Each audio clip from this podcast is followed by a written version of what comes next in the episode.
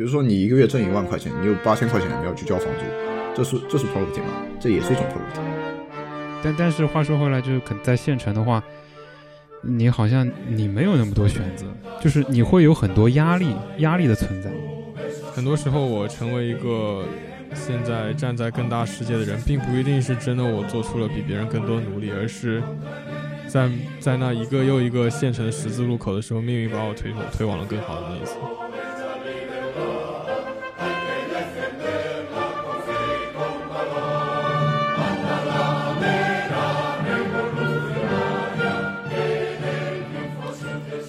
Hello，大家好，这边是旧青年积累的第一期节目，我是 Officer 李李警官，在斯德哥尔摩给大家播送。呃，和我一起的是一恒和烤肉，介绍一下自己。大家好，我是一恒，我现在在北美旧金山湾区，当地时间十二点五十七分凌晨。Hello，大家好，我是烤肉，呃，我现在在中国江苏江阴，现在的时间是下午四点五十七分。OK，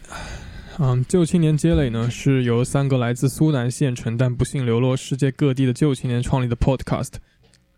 为什么叫自己是旧青年呢？其实它对应创刊于一九一五年的《新青年》杂志。《新青年》杂志在创刊时提出的对青年六个要求如下：自由的而非奴隶的，进步的而非保守的，进取的而非隐退的，世界的而非锁国的，实力的而非虚文的，科学的而非想象的。那么，曾经的新青年呢，在时间意义上已然成为了旧青年。在现在这样一个日趋保守的时代里，我们三个人作为顽固的守旧分子啊，仍然将这些百年前提出的要求作为我们的奋斗目标。我们希望以 Podcast 为载体，在听众和外部世界中筑起一道街垒，借此重建与我们一样的旧青年之间的连接。OK，那么我们的第一期节目呢，是关于这个县城故事。因为我们三个人都来自于江苏苏南的县城，然后我是来自于江苏常州的溧阳市，然后烤肉和一恒呢是来自于江阴市。好，那作为现在依然坚守在苏南县城第一线的烤肉，我们想先听听你的一些故事。那先讲讲我跟一恒都在的那个县城江阴吧。因为我不清楚其他听众是不是了解，江阴其实就是一个很小的县城。简单来说的话，我觉得是挺无聊的。现在没有什么年轻人，然后可能很多县城都都是这个样子，所以很多年轻人我觉得都是一个精神上的上海人，或者是一个别的什么大城市，苏州等等的一个地方，在这边好像生活的乐趣并没有那么多。从地理位置讲的话，我觉得用用一恒的话说，有一句非常搞笑的话，就是吴语区的吴语地区的北方壁垒。呃，所以这个也是我一直觉得，就是江阴人他们，呃，就应该是我们吧，经常看不起，或者说苏北人或者江北人上面理应底气不足的一个点，因为你他妈自己都这么北了，你你有什么资格看不起别人啊？哎，对，这烤肉刚刚提到了一个我之前发现很有意思的点啊。虽然说我们是一个苏南县城，但是如果你要从地理上定位它的话，我会发现它是我们是在紧紧邻长江的一个地理位置。那那对于我来说，作为吴语区吴语区的一个人民，我就会发现这个地方似乎是我们呃江南以江南地区吴语区的一个最靠北的一个地方。哎，同样非常有意思。其实李警官来自溧阳市，他也有一个。对于对吴语来说，一个很很特殊的地理位置。对，因为我们那边其实是我们本地人会说一个苏浙皖的一个交界的地方嘛，跟浙江的距离其实也没有那么近，它到杭州可能有将近二百公里。离我们最近的安徽旁边的这个县城应该是叫广德，可能只有七十公里。我家那个旁边就有一个叫苏浙皖边界市场的一个地方，然后其实说是跟这其实没有太大关系，大多数其实都是安徽人。就是我们其实也是说吴语的嘛，但是我觉得我就溧阳的吴语跟呃江阴的话，其实比起来要更加白一点，或者说是更加像和官跟官话相关的元素可能要更加多一点。其实江阴在面对长江有一个邻居，呃，在江的对面有一个叫晋江城市，他们也是说吴语的，但是由于他们的一个地理位置先天条件啊，往往会被被我们县城人民认为是一个江北的城市，而实际上呢。啊，它它确实，它确实说明了江阴并不是一个真正意义上的吴语北方壁垒，但我我这么提，就是更多是一个自嘲。呃，这个哎，晋江，晋江有没有讲吴语啊？讲了讲了，没有晋江话。那晋江话和江阴话有一样吗？是是有有很大的差距吗？呃，有一定差距的。在溧阳的话，我听 Office 里这么一说，我感觉 是他那边的一个文化的一个融合好像更加的明显。啊而且我听说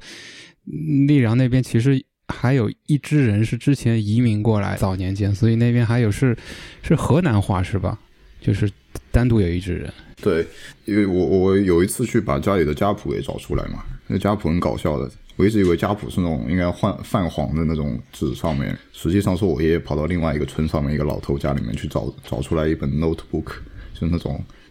你在那个书店里面会买到那种记事本 notebook，它上面拿那个圆珠笔抄了很多东西在上面，然后抄乱七八糟。呃，你你你去看那个祖上的话，其实那个村我们那个村其实是一个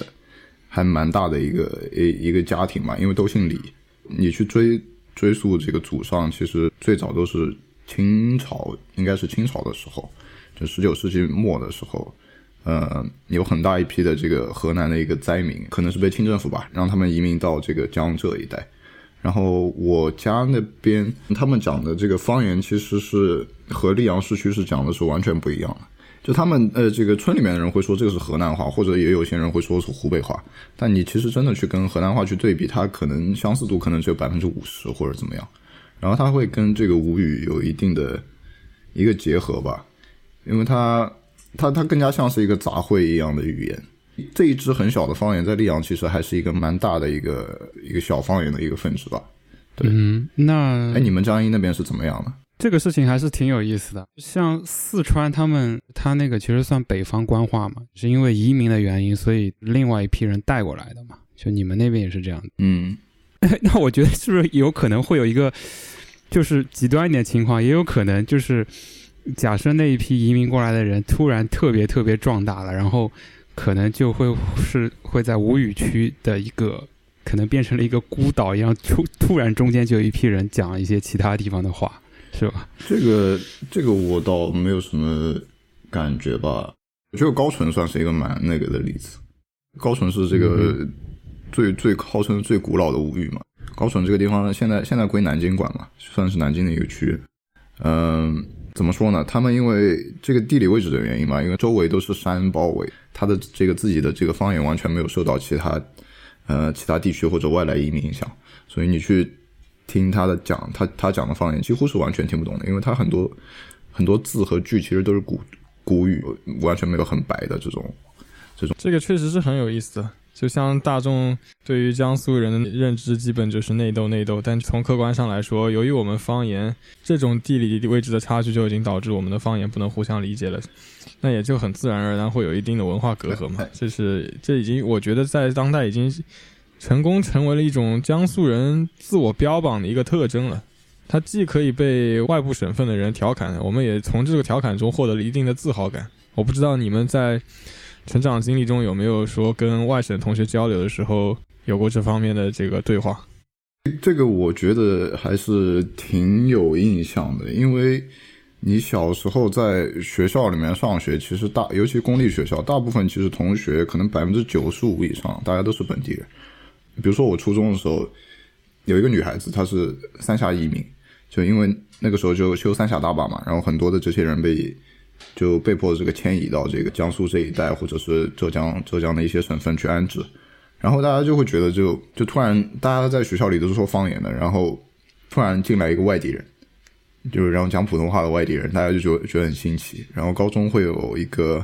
一个海南同学，然后大家就会去问他，就是你你们家就因为他晒得很黑嘛，然后大家就觉得他很多 stereotype 就就开始就开始讲起来，然后。然后，但是他，但是他爸爸其实是那个 海南的什么什么官员之类的。然后他就是做人特别正经。我们就反正就经常调侃他，就是你什么是不是天天每天都要吃椰子或者怎么样？然后其实外地人最多在溧阳，其实还是安徽人，跟南京其实还还蛮像的。安徽人好像哪里都很多。我之前看到一句话说，就是他们也是自嘲的说，我们安徽人血里有风，四处打工，就是到处都有他们，就是到处去打工。就是确确实还蛮那个。哎，我觉得其实对于就我们那边县城里面来讲，就是对外地人其实还是蛮那个的，就是外地人是一个很明显的一个一个标签，你知道吗？就还是比较比较排斥的。对对，还是比较排斥的，就很自然而然的会有就是我们自己人，就是会会说方言的人和这个外地来的人，就就大家会有一个很明显的隔阂，有一个距离感在那里。对，而且这种排斥它不仅仅是针对外地人的，就是乡镇之间其实也是有这样的关系的。嗯。比如我们市区人可能会觉得啊，你们这个乡下人怎么讲的乡下话？这是一个很哎很很常见而宽泛的问题。有时候并不是觉得我们真真的是在针对外地人。对这一点确实就是，尤其我讲，我刚才我奶奶家那边是讲，就溧阳人会说他们讲河南话嘛。他们到城里面或者怎么样，就会有人说你这是这河南佬对吧，或者怎么样。但实际上他们都是在溧阳这个地方乡下长大。啊，这一点我我倒是因为出来了美国以后嘛，接触了很多很多全国的各地的朋友，我是有一直在避免在这个他人的眼中造成一些误会，因为我感觉这儿其实大家对地域没有那么分，而且大家都讲普通话嘛，更多的就是说我们都是来自中国的这样一个态度，然后也会有不少省份的朋友不太喜欢我把这个江苏的标签打在自己身上，因为这样的确是没有必要的。从我的成长经历中。我也慢慢的感觉，我们我们没有太多必要去强调，特意强调这个这个东西。我觉得作为一个新时代的青年，我们是是要给自己一定的警醒的。其实这一点我是其实很晚才意识到的，就是我我以前自己可能没有感觉，呃，就我我一直都觉得我好像不太 care 说我我来自这个地方，或者说我的家乡，我的母校多不多。怎么样？但是我就是上了大学之后，因为我去省外上的大学嘛，然后肯定同学之前会有问说你是哪里的，你是哪里的？然后我当时是很自然的说，我说我是江苏的，然后我说我在一个叫江阴的地方。然后后来我当时我说出来之后，我才意识到其实根本没有人知道。然后而且我我当时也很奇怪，就是哎，为什么他们都说他们来自？嗯，比如说江苏，他们会说来自什么泰州，或者说徐州，然后你可能北方的一些城市，其实他们也不是说在那个市的，他其实他们也是在下面的一个可能一个小的一个县级市或者是地级市，那个市其实你说出来，别人也不知道，我也不知道，但是他们是很自然而然的就说出了更大一个级别的一个市的名字，但是我好像自然而然就直接就把江阴给说出来了。这个后来我就意识到，其这个好像是不自觉的，就是在可能成长经历当中给自己带来了一个这样的意识，所以我我现在也也不会再去特意讲说我是来自江阴或者怎么样，这其实就是一种小城市的自我认同吧。但是当你真正来到。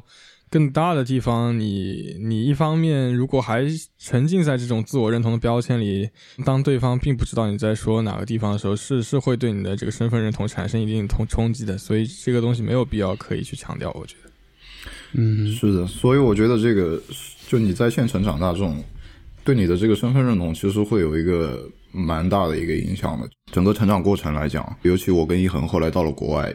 尤其。你可能一个作为一个中国人的身份认同都会受到一些冲击，就更加不要说你作为一个小镇青年的这种感觉了。所以我觉得成长经历对我们来讲真的是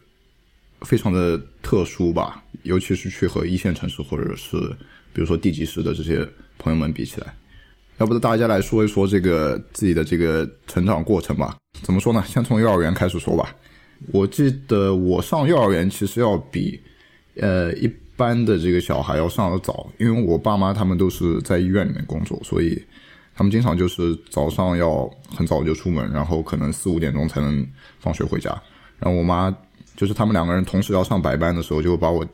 最早丢到一个托儿所，然后这个托儿所叫那个六一托儿所，就六一儿童节嘛。然后他们就在就在这个医院的后面一个村子一个村里面，那个村我印象特别深，就是你要从那个巷子里面钻进去，两边都是那种你懂吗？就是很江南的那种老房子，就是它上面会有那个黑黑色的哦瓦片，青砖白哎，对对对。对对就是青呃白白白砖青呃，哎，然后 对那个地上就是都是石，地上都是石板，你知道吗？就是那种青石板。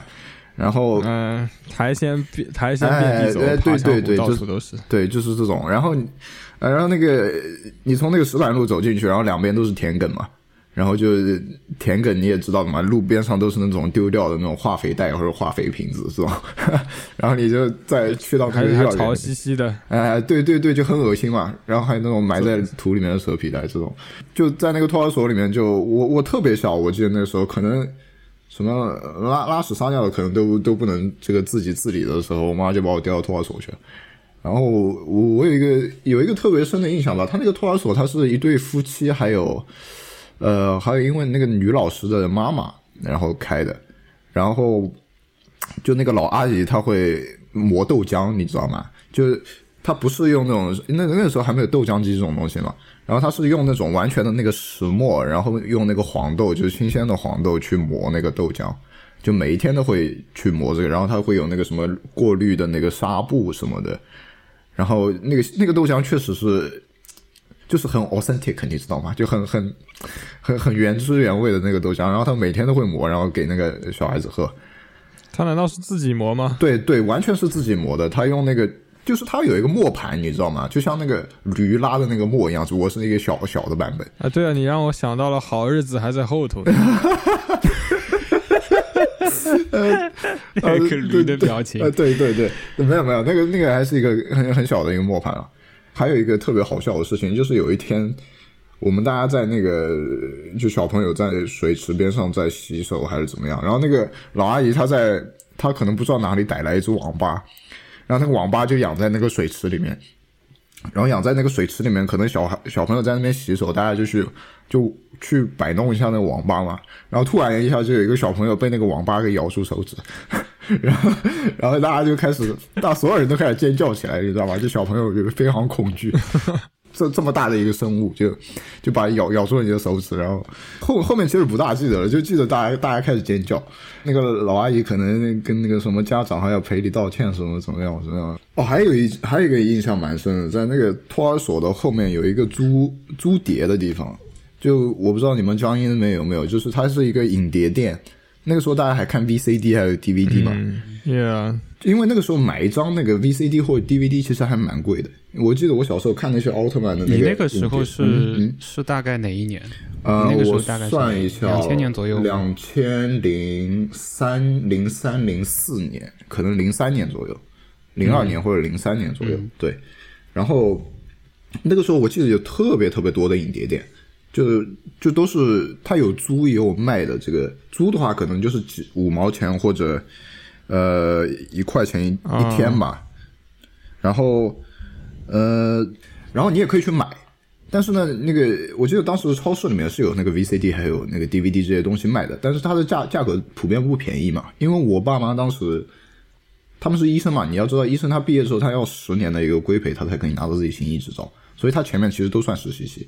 然后实习的话，就他们俩一个月一个是两百块钱工资。但是呢，你如果要去买那个买那个奥特曼的那个碟，你知道吗？就是呃两张碟，然后里面是两集，就是五五那个几十分钟吧，然后就就那那这么一个 VCD，它要十块钱，你懂吗？就这个这个东西对你来说就是啊 affordable，、哦就你买不起的，就或者说很奢侈的一个东西。对于当当时县城普、普通大众的消费能力来说，你们这个钱都不够看奥特曼。对啊，就是 就是就是这种感觉嘛。然后，然后你就只能去租嘛。然后去那个，我记得那个托儿所后面就有一家影碟店。然后，嗯，那个时候奥特曼很火嘛，大家都在大家都在看。他这时候直接盯准了你们这个市场。我那个时候倒是也看了，也看碟片的。我印象是记得我爸他去那个南京，他出差的时候，他帮我带了这个奥特曼的碟片回来，是带来一张还就是有有一套啊？两次，然后就应该是一套，就是有好好好几个那个 DVD，就好好几张吧，可能四五张、五六张这样子，然后就应该一部可能就我我当时记不清楚了多少集了，应该反正挺多的。然后就看，就翻来覆去的看。然后其中有一个好像是还是那个 DVD 出问题了，就永远就放不了，有一哎，段卡的，就是哎，对糊的。对对，这个这个我印象特别深啊，就是你去的影碟店去租碟，那么这个碟肯定就是 就是所有人都用过，然后你也不能保证之前的用户对于这个对对于这个 VCD 到底做了一些什么残酷的事情，然后有的时候你去花，就是你跑了老远的一个路去把这个碟租回来。然后你拿去把那个 VCD 放到那个 VCD 机里面去，然后你推进去之后，发现，比如说突然看到十分钟，这个奥特曼和怪兽开始激烈的打斗的时候，精彩的精彩的环节开始，然后他突然就卡住，然后就那个卡住，然后它就是永远就是放不到后面，你知道吗？我不知道这个是可能是因为 VCD 的技术的原因，或者怎么样吧。然后就然后我小时候就很崩溃，你知道吗？道那个结局是什么。哎，对，就你一直不知道那集的结局是什么，就是特别痛苦，你不得不付这个钱，或者说是。也可以去和那个影碟店的老板去协商，你就是你你把那个屁股后那个 VCD 屁股后面亮给他看，看你看都刮成花花成这样了，对不对？然后这这个钱你不能收我的，然后你再给我，要么你就再给我租个别的，这样这样子。那我很好奇，你们有没有见过一个东西叫光头清洁剂？光头清洁剂，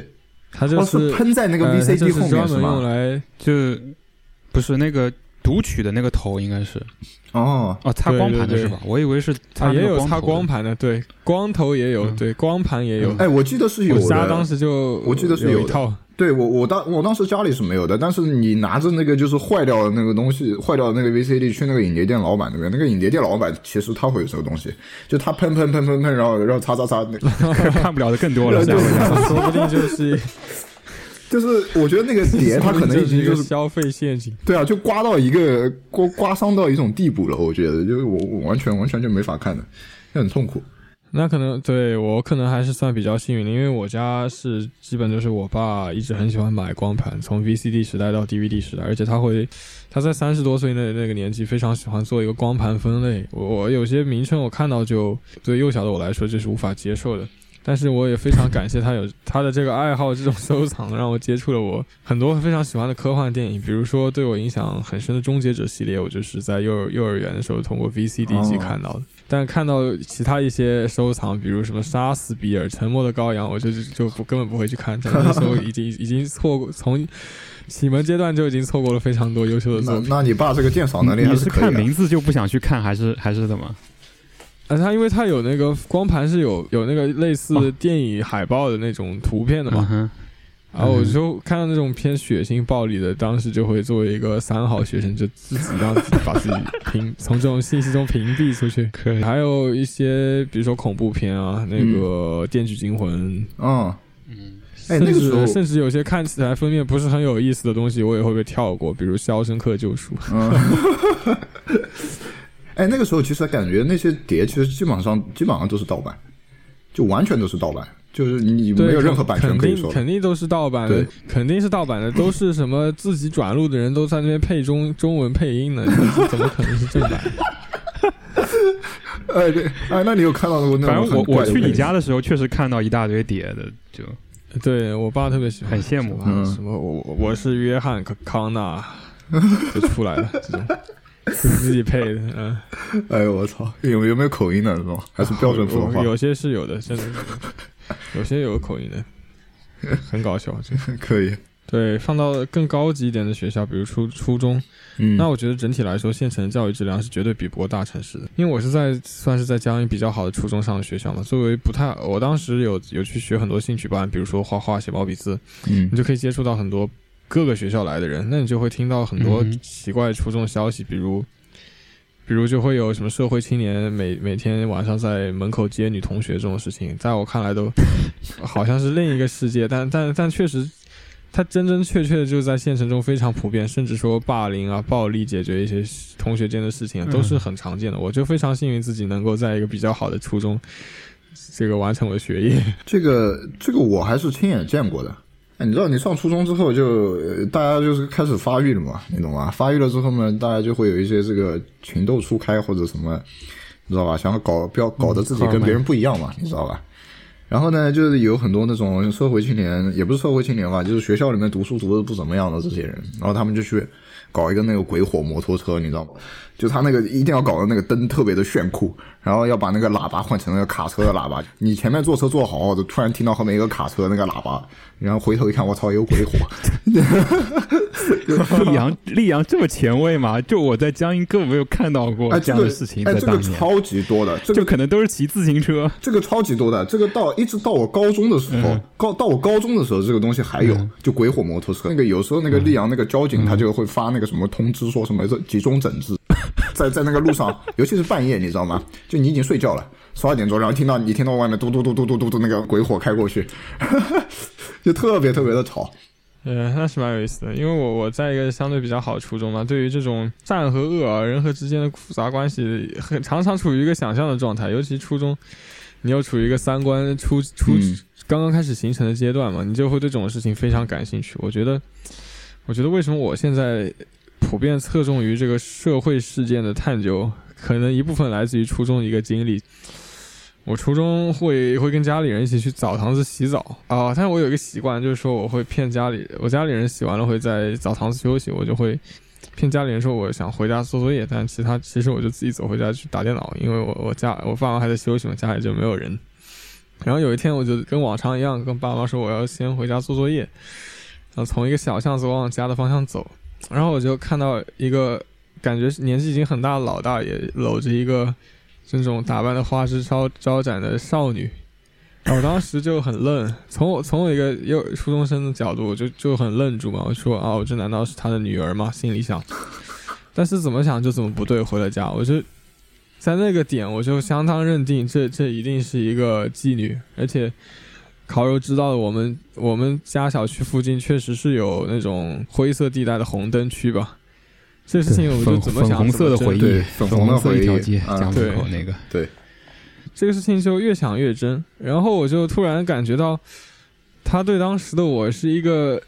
善恶从个人层面上升到社会层面的一种在现实的投射，我就会想到，我原来这个社会社会关系中的善恶是这个样子的，然后我眼前真正真正的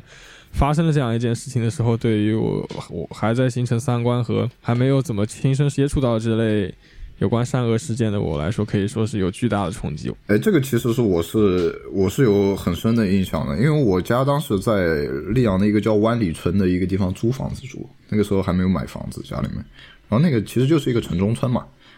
然后呢，这个湾里村它外面是一个，应该我忘记是一个是可能是一个主干道，应该是一个主干道。然后就是它出城、出城和进城的一个主干道，然后它整个一条街可能有将近三四百米，三四百米到处都是这种就是粉红色的这个洗头房，然后 我小时候就就觉得很奇怪啊，就为什么那个时候还没有学过什么经济学理论嘛，但是你会觉得哪有哪有哪里不对？为什么这个大家洗头的大家都要集中的开在一起？然后这个，然后这个你说这个洗头，洗头你为什么要开这种颜色的奇怪的灯？然后你又要穿这么少的衣服？然后感觉对，感觉那些店有一个集体特征，但是哎对他们你当时不知道怎么解释。对他们有一个非常同质化的一个一一个一个现象，然后你就觉得很奇怪。因为我小时候，我妈会让我去那个，哎，那个时候还有开水房这种东西，你知道吗？就是打两毛钱什么打开水。对对对，我妈就嗯经常会给我五毛钱，然后让我去打开水。就五毛钱，我可以去买个什么垃圾食品吃一下，你懂吗？然后我就每次拎着那个热水壶往那个开水房去走嘛。然后每次走的时候路过那个洗头房，我都很好奇，我每次都想就是探探头进去看一下里面到底是在洗什么头。然后后来又过了好几年吧，可能是因为什么扫黄打非或者怎么样，然后集中整治，然后就一突像是一夜之间嘛，就那一整条街就全部没有了，就没有没有粉红色的回忆了。哎，其实我小学的时候还是有一些很有意思的事。我记得我当时，呃，先是去上了一个公立的一个小学，就一到三年级在一个公立学校里面上。然后那个班公立小学，你知道吗？就大家就大家都是那种家里都是普普通通，然后也没有什么特别有钱的小孩，然后就同学里都什么什么人都有。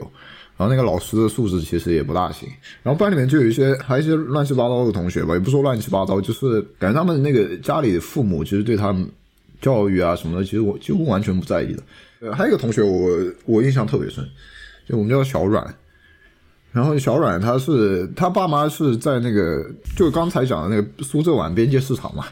他爸妈是在那个边界市场上面卖鱼的，就是卖水产品嘛，其实就是鱼啊虾，然后就是国庆节就是春那个中秋节附近然后卖螃蟹，他就是那种我我觉得你们那个成长过程中都会有这种人，就是他他人很憨厚，但是他就是不聪明，你知道吗？他人也不坏，但是他就是不聪明，就他一看起来就是不聪明的那种。有的有的，对，然后但是他人很好，然后他就读书非常糟糕嘛，然后那个老师总是骂他，然后那个时候老师体罚什么根本就不是什么事情嘛，就拿拿起棍子直接抄着就照照你脑袋打的这种，而且大大家小小朋友就小朋友们都觉得这个老师打人们就对吧，大家尽量躲着躲着一点，但是真的真的看其他同学被打，心里其实也没有太多的同情吧，毕竟感觉每个人都被打过。我记得有一年我上大学，我上大学，然后应该是国庆节左右回家，然后我去跟我妈去那个边界市场去买买买螃蟹嘛。然后我妈就说去你那个同学家那个买，因为比较便宜，就是有什么人情价。我心里想，这太不要脸了。也是做生意嘛。哎，也就哎，就就是我，因为我妈是医生嘛，可能平时就是他妈或者有什么问题，可能会打电话问我妈这样子的，因为这种就是交易的这种感觉嘛，人情往来。然后就我去了那小城市的小城市的特色，对对，小城市的一个特色就是，然后我跟我妈去了他家那个摊位嘛，然后就看到我这个同学就在旁边卖鱼，有那种非常明显的那种冲击感，你知道吧？就是你小时候觉得，就他家里是卖鱼的，然后你长大了之后，你发现他还是卖鱼的，然后包括他现在，他作为一个儿子来讲，就他现在还是在卖鱼，他还有一种那种子承父业，但是这个父业并并并不并不怎么体面。然后我就看到他，然后他就就很很礼貌的就跟我笑了一下，我我也跟他笑了一下，其实大家也没有讲话，就心里觉得还是挺不舒服的。就你你发现，就你在县城里面，这个教育教育这个东西，包括你的家庭教育，以及你家庭在你的这个成长过程中能投入的这个资源，就对你的一个县城青年的命运来讲是有非常非常决定性的一个作用的，可以说，就就就这。么说吧，其实我觉得从你把视角拉到宏观的角度说，确实有很多人他们出生就很容易被困在自己的原生环境中，但是由于这个县城这种特定的资源所限制，无论是教育资源啊、经济资源啊，呃，就是说这些本来就会容易被困在自己的原生环境中中的人，他们相比于大城市，他更容易被困在一个至少从外界上来看起来没有那么如如意的一个状态里。就比如你说那个卖、嗯卖鱼的，对啊其，实我也有认识幼儿园一个认识卖卖米的，他就很容易困在这种菜市场的卖米，就就继续是传承一种就永远活在这种市井。选择比较少，对啊相对于大城市来说。我我三年级之后转学去了那个私立学校，那个时候刚开始有私立学校这种概念，他那个一个学期学费可能要交五千块钱，那公立学校只要交两百块钱，你知道吗？然后我妈就觉得。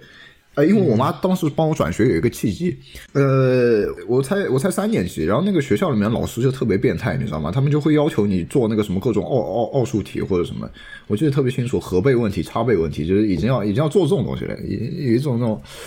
就有点超出我的这种能力范围。那时候每天做作业就写不完，然后我妈那天去开家长会，就问那个老师就问，就是说你家小孩是几点钟睡觉的每天？我妈说我我家小孩八点半就睡觉了。然后那个老师说，呃，这个还有三年级就八点半就睡觉的。然后我妈一听大惊，然后我那个小时候你知道就就感觉睡觉也不大好，对吧？然后每天嘛偷偷这么晚，然后我妈就不大乐意，然后就当当时就决定帮我转学嘛。然后刚好那边开了一个私立学校，然后他就让我去那个私立学校里面上学。到了那个私立学校里面之后，发现确实真的不一样，就尤其同学，同学的这个家庭背景跟公立学校差的实在是太多了。就私立学校进去之后，你发现普遍都是这个县城里面的那种资县城小资产阶级往上，县城小资产阶级往上，呃包括还有一些这个富裕富裕阶层的，比如说我有同学他家里是那种开那个开厂那种什么纺织厂或者什么的，就特别有钱，哇，真的特别明显，就这种差距。可能到了这个五六年级，你知道小孩子就会开始攀比嘛，你就夹在这个中间，然后有一，我记得我当时旁边坐了一个女同学，那个女同学就会，就她她非常鄙夷我的这个穿着打扮，你知道吗？而且就完全的就不屑于隐藏她的这种鄙夷。我那个那个时候感觉，你发现你跟她你跟她是不一样的。那其实这个对，其实也不一定是对成长是一个好的一个一个作用，是吧？对，就可能差距太大了。对，我觉得，我觉得其实也不一定吧。我觉得对于对于我自己来讲，就比较早的意识到，就是人跟人之间是有这个很大的差距。我觉得是不是一件坏事？哪怕你哪怎么处理跟自己不一样的人的关系？对，哪怕你就是说你不在你这个很小的一个阶段去认识到这个差距，你你你一直活在这种，比如说跟普通的市井市井这种小孩市井人的小孩去生活在一起，你进到进到大城市去上上大学，你还是会有这种感觉，然后你这个冲击可能会不会小于你这个小时候，就是你的同学比比你穿美特斯邦威这样这种。因为他说是外国语学校嘛，然后他会有那种，比如说去国外这种游学，那个时候就已经有了，就就完全没有听过的以前就游学，你知道哦吗？有有有，去澳大利亚游学，我记得是我四年级，应该是四年级的时候，四年级的大概两千零两千零七年，两千零零七年已经有这种游学这种生意在做了。然后呢，就老师到班班级里面去讲，就哎我们这个有有这个活动，然后就可以可以大家可以报名参加嘛，交三万块钱。哎，然后就去澳大利亚这个事情嘛，然后我就跟我妈讲，然后我妈就觉得我我操三万块钱这个天上掉下来的钱，但是跟我玩的那个几个几个玩的特别好的几个同学，他们就有有两三个吧，两三个都去了。然后我就回家跟我妈讲，我当时并并不知道三万块到底是什么概念嘛。然后我妈就说不行，这个我们家负担不起这个东西的。然后后也后来想想有一个很很有意思的对比，就我妈当时买买我家里那套房子，那套房子首付才付了五万块钱，首付才付了五万块钱，然后你如果 送送我去他妈澳大利亚，你他妈要交 三万块。现在想想，当真的是时就瞬三万块，间很我清醒了。哎，当时就清醒了，三万块钱真的是那个时候真的特别多，尤其对我妈那种刚工资一个月几千块钱、小几千块钱来讲，真的是巨款。你发现就跟你玩的好的这种小朋友都可以去玩，你就去游学，去去看国外市场什么样子的。然后但但你不行，就因为你家里没有钱。就哎，那你日常生活会跟他们有差距？比如说他们放学去外面小小店里面买点吃的，哎买点这个还喝的那真这个真这个还真的肉串，是他们买个十串，你只能买个一串这种，有的有的，那个时候门口有卖烧烤的，卖烧烤，然后那个每次那个阔少阔少都是拿拿一百块钱请我们吃的，请我们几个人吃，你知道吧？就是掏口袋里掏出一张红色票子，我操真的牛逼！还有那个吃必胜客，你知道吗？我们那边可能小学四年级，四年级在零七零零七零八年左右，那边溧阳才开的第一家必胜客。哇，那感觉江江阴更晚，江阴啊，对，可能晚好多年，好多好多年，可能可能要到我不知道是我不是一觉得要到我零年、一二高中的年之后才有。时候，对，溧阳太发达了，没有没有，就是溧阳太发达了，到底谁才是县城？就他妈到底谁才是县城？哎，没有的，零七年、零八年就是开了第一家必胜客之后，然后大家马上就会从这个在肯德基过生日这种 fashion，这个这个直接移到到到必胜客过生日，然后去去去必胜客，然后就是标准生日 party 嘛，你就就会有那种阔少同学邀请你去吃必胜客。对，那个那个时候好像大家就去 KFC 还是比较难得去一下的那种。我我还记得我当时我一个，应该也是我挺小的时候吧，我一个舅舅当时他刚工作嘛，他刚工作完了之后就是请大家吃个饭嘛，也是请 KFC 的那种。就 那那个时候大家条件都不怎么好，感觉去肯德基还是挺难的，确实，挺难得的一件事情。我我记得很清楚的，就是小学的时候，老师就你要考两个一百分才可以去吃吃这个 KFC 的，这是一种属于一种奖励性质的，就不是你每天都能负担得起的这种。嗯那既然大家都在都在聊自己的学生时代哦，我感觉从我自己个人认知来说，小城市似乎市中心往往都有一个地标叫做新华书店。我不知道你们你们，有的有的，我不知道溧阳那边是不是也是这样的。有的有的，哎，对，那然后我就常常喜欢去这个新华书店里放风，与其说是去看书，不如说是从家里逃离，在里面瞎逛一天，也不知道干些什么事情。一从我有了这个习惯开始，我就默默地在关注这个书店里书的变化，然后后来发现它的教辅书成分就越来越多，越来越多。这个书店它 其他品类的书就根根本无法维持它的生计，导致于它只能进行这个。啊、这个垂直性的营销只就针对学生，我就给你卖这个书啊，你就过来买，哎，咱就这个达成一种默契关系。是的是的，但说来说来很好笑的是，我的确还在新华书店找到了一些比较有意思的书，比如我六年级时候开始打 DOTA，那时候是二零零九年，我就看到新华书店，我操，竟然有一本 DOTA 英雄介绍，我二话不说就立刻购买。然后后后来 游戏书，哎 呀，游戏书，就说这个我们能接触到外界世界的资源实在是太有限了，能在新华书店一个这样金字招牌的地方能发现一本，发现一个属于自己的小角落，就觉得异常的欣喜。而且而且对我来说，新华书店有个很特殊意义，就是因为我经常跟烤肉一起去那里瞎逛。嗯哼，是的，有一个很有意思的是，我和他有段时间没怎么一起去新华书店，但是我们不约而同的都购买了韩寒当时最新编辑出版的一本杂志，或者说借书籍的这个题材发行的一本杂志，叫做《赌场团》。那本书可以说对我的人生产生了巨大的影响。我不知道李警官有没有看过这本书？哎，那个有的呀，我记得当时韩寒出这个出这个杂志还是挺怎么说呢，有点轰动性的。就是当时刚出来的那一天，然后我就去书店给他买下来了。然后谁知道这个东西 到到后面只出了一期，然后这个这个孤本吧，现在变成孤本了。对他只出了一期，我其实是反倒是很晚才买的。这只出了一本嘛，社会影响极大，以至于我我前段时间还跟我在美国的朋友聊到了这本书，但显然他对这本书的认知跟我都是是是完全不一样的。我觉得很多人这本书最大的好处就是它的它的内容极其的浩瀚。嗯，我对这本书印象最深的是周云鹏的《绿皮火车》这本书的一些节选。我我我，那是我对音乐人的一个想象，但是我那个朋友他。比我似乎更加关注一些时政问题。他他对这本书的印象是，那个当时刊登了一张艾薇薇的脑部 CT，、嗯是的，是指他这个被可能是城管人员或者某些执法部门殴打，然后他去拍了一张自己脑部的 CT，投稿到了这个杂志上。我觉得这个事情是象征的非常呃一个文化方面非常开放的时代，真的是很很令人怀念。哎，我对他这本书印象还挺深，就是咪蒙，你知道吗？就那个咪蒙，咪蒙当时也是在独唱团上有发写，金圣叹，对对，好疼的金圣叹，对。然后你无法想象，当时写出这样一个东西的人，到后来变成一个变成这样这样的一副德行。不知道从什么时刻开始，从内容创作就变成了跟着风口创作，利益在哪里就往哪里写。爱国可以赚钱，那就去写爱国；营销可以赚钱，去写营销。对啊，就感觉还挺唏嘘的。就是你看这个这个杂志，然后他们上面的一些创作者，然后到后面可能十几年后的这些命运，就大家大家都感觉都变变得变得变得很厉害。对的，这里面有多少是他们的个人选择呢？又有多少是因为社会的变化而做出的改变呢？这个答案只有每个人自己才知道。确实，不过哎，确实，你说到新华书店这个东西，我感觉，因为我们溧阳的那个最大的那个新华书店，其实也是在那个老市区的老市区里面，然后它旁边就是溧阳那个人民电影院，就是溧阳的最早的一家一家电影院嘛，就很破的一个电影院。我我对我其实对新华书店倒没有特别多的那种感受，只知道那家书店是最大的，就我平时也会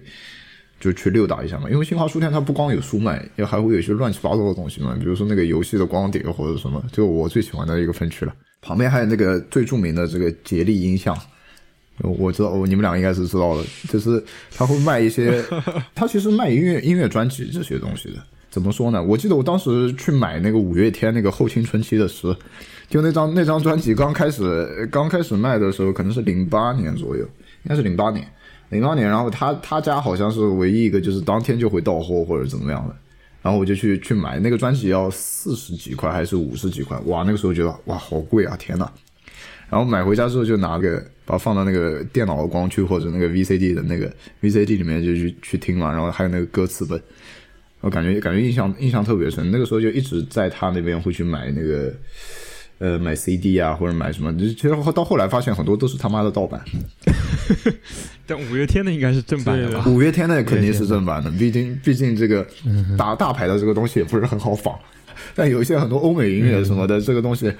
我我还看到过那个 Some Forty One 的那个专辑在那边。但是你看他那个印刷，还有他后面那个出版的那个公司，你现在想想起来，肯定是不知道从哪里盗盗印的。不过我觉得这个这个音像店对我来讲还是还还是有很大的一个影响的，就是他是他是你最早接触到一些这种这个外部的声音，就是从你知道县城里面都是每天听那种大巴音乐的，你知道吧？求佛，比如说那个时候求佛两只蝴蝶这种东西，然后就是他白白狐那个什么东西对？对对对，什么你打开电视机会看到那种呃什么彩铃、彩铃音乐，就被这个东西 dominant。然后就这个音像店，虽然它每天都在卖这些乱七八糟的盗版，但是它就是对我来讲，给我打开了一扇新的门，就你可以买买到一些。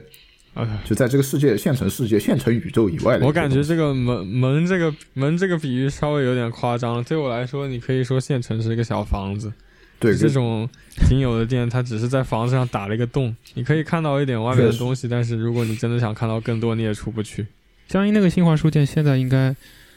只有下面一层跟最上面一层，好，好像我的印象是才有一点书卖的，然后中间的一层就全部是中间两层全部变成了那个就是卖一些贝贝家的那种东西，啊类似小什么小礼品啊什么的。那个什么这桌子啊，什么步步高的那种啊啊啊啊学习机就哎对对对那种东西。我那也是。嗯，它中间要一些利润非常高的商品来维持他们的生计。是的，对，就那幢楼还是在的。我之前小的时候，其实每年还在那边买好多书。我感觉我买的书是 感觉要比你们稍微认真一点。你我印象特别深，我那个初中的时候，我去，我当时就觉得，我当时去买了一本尼采的那本，那个《查拉图塞尔 如是说》那个，我操，你那初中书四十几块钱，当时觉得巨贵。啊？对啊，我靠！我当时就是我也忘了，我就觉得很装逼啊，然后我就想买很回去看贵很贵，我就要买。对啊，对，这书而且太贵了，四十几块钱，买下来。而且买买的时候，我印象特别深，就这个东西不是我自我感觉怎么样，就是明显那个收钱的那个人，就是一个似笑非笑的看了我一眼，然后我就我就还是嗯把它拿下了，然后拿回去翻了几页之后，发现完全并不能看下去，就一直放在那边。对，哎，那我就有点想问两位一个问题，是不是这种现成的小店对于你们爱好探索的支撑，一般都只能支支撑到初中阶段呢？对我来说，到了高中，我对爱好有更多的深耕以后，我就发现现成已经现成的资源已经根本无法满没没法满足我了，我就变成纯粹的在互联网上去寻求更大的世界了。比如说，我喜欢摇滚乐，那就没有没有人可以跟我交流啊。我不知道两位两位有没有相似的经历？比如我据据我所知啊，烤肉就比较喜欢听 rap 嘛，李安伦可能也跟我一样比较喜欢听摇滚乐。对，这个这个确实有，这你按你说的有这样子一个脉络存在。其实我那个时候初中听的话，CD 已经没什么人听了嘛，嗯还有可能听 MP 三或者是怎么样的，就是 CD 还不算死的完全透，所以我印象特别深。我当时的第一张 CD 的话是问问我一个初中的同学，同班同学，他给了我一张那个 Linkin Park 的一张 CD，哦而且那张 CD 应该也是盗版的，对，就是那种车车载音乐 CD 的那种啊我懂我形式，懂我懂就是一种一张合集嗯，对，一张合集。然后，而且我这边其实要跟他道个歉，这张 CD 我至今都没还给过他。就 当时请当时听到拿回去之后听到烤肉发言的同学问烤肉认领一下这张专辑。对他，他他是我初中一个很好的朋友，但是后来慢慢的也也淡了那个关系，也不联系了。当时我那拿到那张那个林肯公园的 CD 之后，回去就觉得我操太好听了，然后开始狂听，疯狂的听，然后听了之后就当时因为也上网嘛，然后就是也会在网络上听一些那个说唱的一些歌曲，然后慢慢的到我高中之后的话，其实更多的是在网络上听了。因为就是这些歌可能只会在像比如说贴吧啊或者一些论坛里面分享，而且那时候呃对于实体音乐的话，嗯、CD 因为本身 CD 县城里面你买到的不多嘛，然后那个时候慢慢淘宝的也开淘宝也开始有了，然后我就认识了就是一些论坛上他们有卖那些打口 CD 的。嗯，然后我就问他哦们，就是通过淘宝去买一些打口 CD，然后这样子听，收藏了一些。可以，而且真的，其实，在那个时候，连打口 CD 这种东西，其实是将近要往前推十年才是非常火热的一个阶段了。就我嗯感觉，我在县城是一个、一个迟滞的一个与世隔绝的一个发展环境，就 别人都已经不再听这些东西，然后我慢慢才开始在接触。哎，这个我确实是有感觉。市场它逐渐下沉到了到了这个县城，这个这个我确实是有感觉。逐渐下沉到了县城，就是比如说一线城市他们在流行的一些东西，然后可能要过个五到十年，然后这个县城里面才会开始流行起来，就有一个时间差在那。对，而而且这种这种形式特别的。对，特别的搞笑。后来我才知道，就是你真正就是所谓的那个氛围啊，打口气的氛围。你去音像店，或者说是你去呃街上，他们经常有可能摆摊啊，就每天有，你就会去挑一些，然后就是那种很轻松的感觉，就是可能你可以还可以跟那个店主交流一下，哎，哪张 CD 比较好啊？然后这他说，哎，这这几张打口比较好，然后你拿。拿回来，然后付钱给他。然后我买打口 CD 是我通过淘宝去买，就好像非常高科技的一个方式，然后买一些非常落伍的东西，还是挺挺搞笑的这个事情。我大概是。呃，小学的快结束的时候，可能是六年级，然后或者是接近初中的时候，那个时候 M P 三，然后有 M P 四这种东西开始流行起来，其实就是那种便携式播放器嘛。对，M P 四就是多一个多一个视频 video 的这个这个选项。然后我特别当时特别热衷于去购买这样这种新奇的这种电子产品吧。然后那个那个时候这些东西都是还没有 WiFi 啊这种高科技的这种东西出现。就要到 WiFi 好像要到那个 Apple Touch 的那个这个系列出现才才才开始火起来。嗯，关于听音乐，听音乐其实我从初中开始，我我的最早的这种启蒙应该也是林肯公园，那个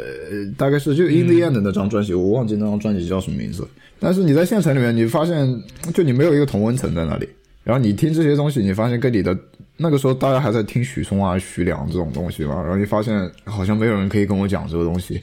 然后我就去这个网上嘛，那个时候那个时候贴吧还很火嘛，然后他们会有分享分享那种音乐的那种无损无损的资源嘛。然后我记得特别清楚，当时有个叫杂碎音乐论坛，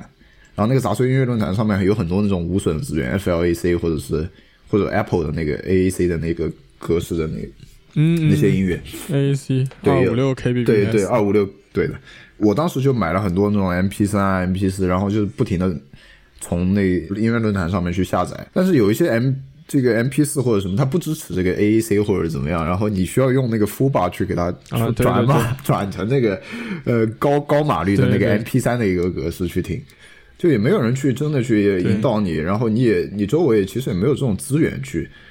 可以让你去交流，或者说让你去让你去使用。另一方面，也就是像你所说的嘛，那时候的电子设备就没有什么 WiFi，它更多像是一个。很 personal 的，很很很私人的一个东西，对，根本就没有任何社交属性。对你来说，它就是对你来说，这就是你的一个一个一个东西。是的，它没有任何的跟外界沟通沟通的途径，所以你就也只能就自己研究。然后到了我上高中的时候，就这个这个趋势就更加的明显了。因为我开始，我记得我是初三毕业的时候去学吉他，然后你在县城里面发现有很多的琴行，但是呢，这些琴行有一个共同的特点，就是他们几乎没有一个好的。你找不到一个好的电吉他老师，然后你在琴行里面，琴行里面一般会挂一些他们那个卖的那些琴嘛，然后你稍微仔细的看一下，那些 Fender 其实都是鲁芬，就但是他他敢卖你四千块一把，你 你懂吗？就是鲁芬他可以卖出墨芬的价格，而且他会欺负你，就是你不懂嘛。但我当时我记得说，我是在那时候已经有淘宝了嘛，像烤肉讲了，然后就在淘宝上买了一把那个一普风的那个，我记得是 Studio 吧，应该白色的，我记得很清楚。然后去学琴嘛，然后你就开始听摇滚乐，听摇滚乐发生发现没有人听这个东西，然后你就只能一个人自己在家里面去摸摸摸那个琴。然后上了高中之后，因为我们整个县城的高中感觉有一种效仿效仿衡水模式的这种感觉，啊，就完全是把你当成一个 对当成一个劳改犯一样的在在管，你不能带带手机什么的到学校里面，我也没有手机，然后然后周末你只有一天半的时间可以休息。呃，我当时的应对办法是，因为我妈不让我玩游戏或者怎么样，但是我可以每一周有一个小时或者怎么样去上上网，然后我完全是把这个一个小时用来给我的播放器去下载一些新的专辑，包括我家里当时有一台 DVD 机，我当时也是这样子的。哎，你知道超市里面是有那种空白的那种 CD 光盘可以可以买的，你知道吗？就然后你把它买回家刻录，对对对对，那个时候电脑的光驱还有带那个刻录功能嘛，就自己往里面刻一些那个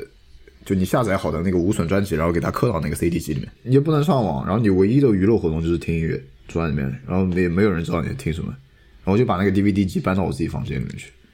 然后我有的时候会听那个我自己刻的一些，是的，是的，可以是的。我我说到这个，我特别感同身受，因为我的高中生活和李警官非常相似的一个地方就是，每周我一定会听一张专辑，每周我的我的 MP 四里那张专辑就一定会换，所以我高中对于这个摇滚乐审美的处于一个飞速发展时期。然后与此 与此同日益增长的就是我对组乐队的渴望。结果我寻遍了这个小城市所有的同龄人，发现根本就没有一个人能跟我组乐队。真的确实，我还是第一次知道你原来还有这个习惯，就是每周换一个专辑去听。我上我上学的时候，我感觉我的那些没有那么多东西，我的 MP 三好像记 MP 四都很少有。倒是我高三的时候，我自己突然就可花钱，然后买了一个那个 Apple 的那个那个 shu- shuffle 那个就那个小的那个对小的夹子可以夹在对身上，，然后对，然后我就因为那时候高三，突然感觉特别无聊，特压力特别大，然后就买了那个，然后里面下了一些歌，然后去去听。就一一恒一恒刚才讲的这个，我其实有很相同的感受，就是你一旦开始听了这些东西之后，你你对这个自己组乐队，包括我自己有吉他，你去找一个就鼓、贝斯、吉他的这样一对这种乐队的一个渴望，就达到一个非常高的一个一个 level，然后你无处的去排解，然后你去各种的这样论坛上面去发帖去找人，然后并你你发现并不能找到这样的这样的人，包括整个县城里面可能一个连排练房都没有，就没有没有哪里是有排练房的。嗯对的，然后可能琴行里面也就只是就非常烂的设备，然后可能有一套鼓也是那种非常烂的，也没有人会和你一起去玩。然后包括我，我跟一恒因为是大家是同一个学校的嘛，同一个本科，对，同一本同一个本科学校。我到了大学里面，对于对于乐队这个东西就就很冲击的感觉吧，因为你发现就是上海本地的这些这些同学，他们他们可能的他们高中里面就会有社团这种东西，然后他们的社团也会他他们会有自己的这种排练的地方，就起码是有自己的设备或者有自己排练的地方。然后对于对于我我来讲，你在一个封闭的一个县城高中里面去，像是旁边你身边没有任何人可以去跟你讲这个东西，就就会有一个非常大的这种冲击。你发现我们的生生活是不一样的。他们可能在高中这样，你可以去玩乐队，玩这个玩那个。对于我们来讲，我们什么都玩不了。然后他们他们最后可以跟你去上到一样的这样的一个本科的学校，我就觉得特别难以理解。那个时候，刚刚刚刚李警官提到了说他在高中非常想组乐队嘛，这个可以说是感同身受了，因为对于我来说，高中真的是一个飞速成长的时期。你你有了一定的创作者技能，并且你接触了足够的他人的创作以后，嗯，你的那种表现欲、表达欲和创作欲，简直就是像洪水一般。但是你你很你会很绝望的发现，现实给你的答案就是这个东西在这里就是不可能的。是的，所以，所以庆幸的是，你们后来还是找到了那个出口，要不然可能很多就是以前的梦想就慢慢的没有了。对于我们来讲是非常幸运的一件事情吧，因为你如果就高考对于我们来讲，把我们送到这种上海这种一线城市去，然后你去可以无无无没有完全无障碍的去接触音乐节，去接触 live house 这种东西，那对于我们来讲是真的是非常非常幸运的。我觉得烤烤肉是在山西上的学是吗？对，我在山西，对对，非常无聊的一个地方。烤肉完全可以谈一谈他这个在山西省会太原的求学经历和我们在上海的经历有多么的不同。在山西上大学的话，一个就是交通非常的不方便，然后娱乐跟生活设施都很少。因为我们学校是在山里面，嗯，每次就是要去市中心的时候的话，你只有两种方法，一种就是坐一个双层的大巴，然后那个大巴要几十分钟才能来一趟，哦，非常多的学生会冲上那辆大巴，也坐不到位置。一路他会停很多站点，然后就是经过各个的村，然后上来很多人，最后你跑到市中心，就非常痛苦的一个过程。然后在市中心就在太原嘛，也没有什么可以玩的地方。还有一种方法就是坐黑车，黑车的话就是要价的话会比较高一点。而且说到黑黑车的话，我感觉那边的可能黑车司机评分都比较彪悍吧。有一次我坐那个车的时候，我就记得很清楚，我把那个钱给他，我记得是十块钱、二十二十二十块钱，每个人上车把钱给他，然后他就开始开车，他居然双手不不弄方向盘，不摸方向盘，然后一边在数钱，一边在开车，我当时都震惊了，我都，哎，感觉所以还是挺吓人的。哎，你从那你觉得你从这种县城到了一个这样一个外省的一个省会城市，你你你觉得是一种升级还是一个一个一个降级的一个感觉？我其实内心一一直都都挺平淡的，都挺淡定的。嗯，我可可能没有没有经受过诱惑吧。就如果我在，比如说我在上海上了一个学，然后再跑到那边去的话，我可能会非常痛苦。嗯但是我一直在那边生活的话，比较习惯了，逆来顺受吧。对于我来说，至少在江阴来说，生活应该还是比我当时在太原要好一些的。嗯，就是从饮食方面来讲啊，从一些其他的方面来讲，都是要好一些的。嗯、那聊这么多话，我对两位其实有个问题想问一下，就是因因为对于我来说是，我其实我觉得我没有真正离开过县城，就不管从身体还是心灵上。像你们的话，你们大学是去了上海，然后现在也都出国了，在国外，你们怎么看待自己所处的县城呢？是有什么样的情绪吗？会有乡愁吗？或者是其他的一些看法吗？首先，乡愁的话，这个事情，我不觉得它跟城市有什么关系。乡愁的更多是一种人和人之间的情感互动，所以，所以这个话题对我来说比较的角度不太一样吧。但是到上海这个事情，我我庆幸的一方面是，现江阴这座城市至少在经济发展方面还是不错的，它能够给呃像我这样的人提供一些机会。只要你自己抓住那些那些窗户或者那些打开的门，你是可以让自己看到更大的世界的。于是来到上海之后，我也不会觉得自己比大城市出生的人在三观或者知识储备上差多少，更多的只是说他们曾经拥有过那机会，我在县城时候是没有拥有过的，而我现在拥有了跟他们同样的机会的时候。我会努力去奋斗，去抓住那些东西，觉得这这些都是让我非常感激的。而遗憾的呢，就是起点一定是会比大城市的晚，在爱好方面啊，在接触多元化社会方面，都是都是会比大城市晚的。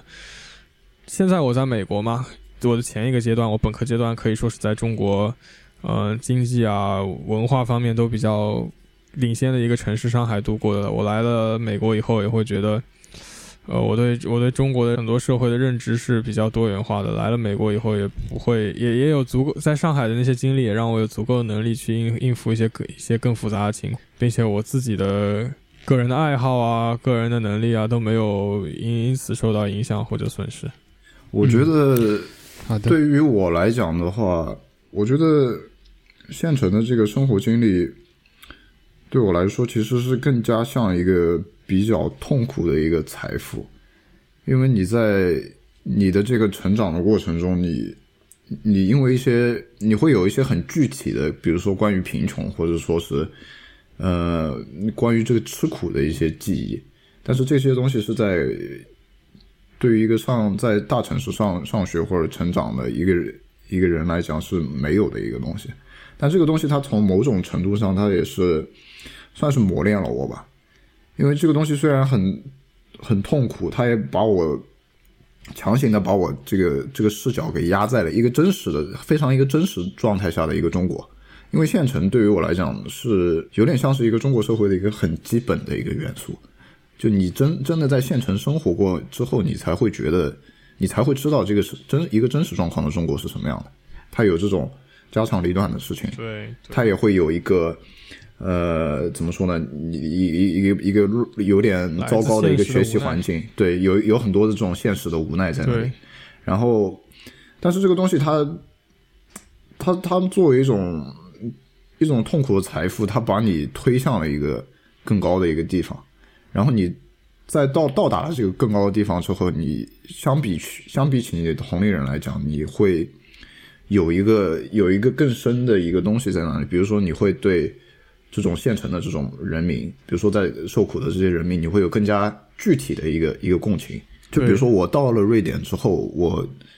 你知道，在瑞典这个国家，它是一个很富裕的国家。包括我会问问一些我的瑞典同学，就他们对于贫穷的想象是什么样的？就他们他们会经常讲，就是对贫穷的想象就是 Africa。但是我觉得他们可能也并不能搞清楚，Africa 到底是一个一个 continent 还是一个 country。然后到底什么是 poverty？他们觉得就是你吃不起饭。那只有吃不起饭叫 poverty 吗？那我问。然后他他可能除了这个，他就想不想不起来到底什么是 poverty。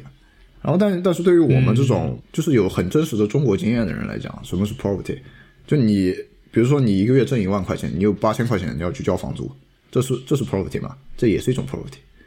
然后你世世代代在菜市场卖鱼，然后你的小孩你对他没有办法进行足够多的教育投入，以至于他没有考上大学，甚至没有考上高中，然后他只能和你一样在菜市场卖鱼。这是一种 poverty 吗？这他们也是一种 poverty。你说他，你说他真的吃不起饭吗？没有的，他吃得起饭。但是有很多这种细微的，这种也不能说是微不足道的吧，就是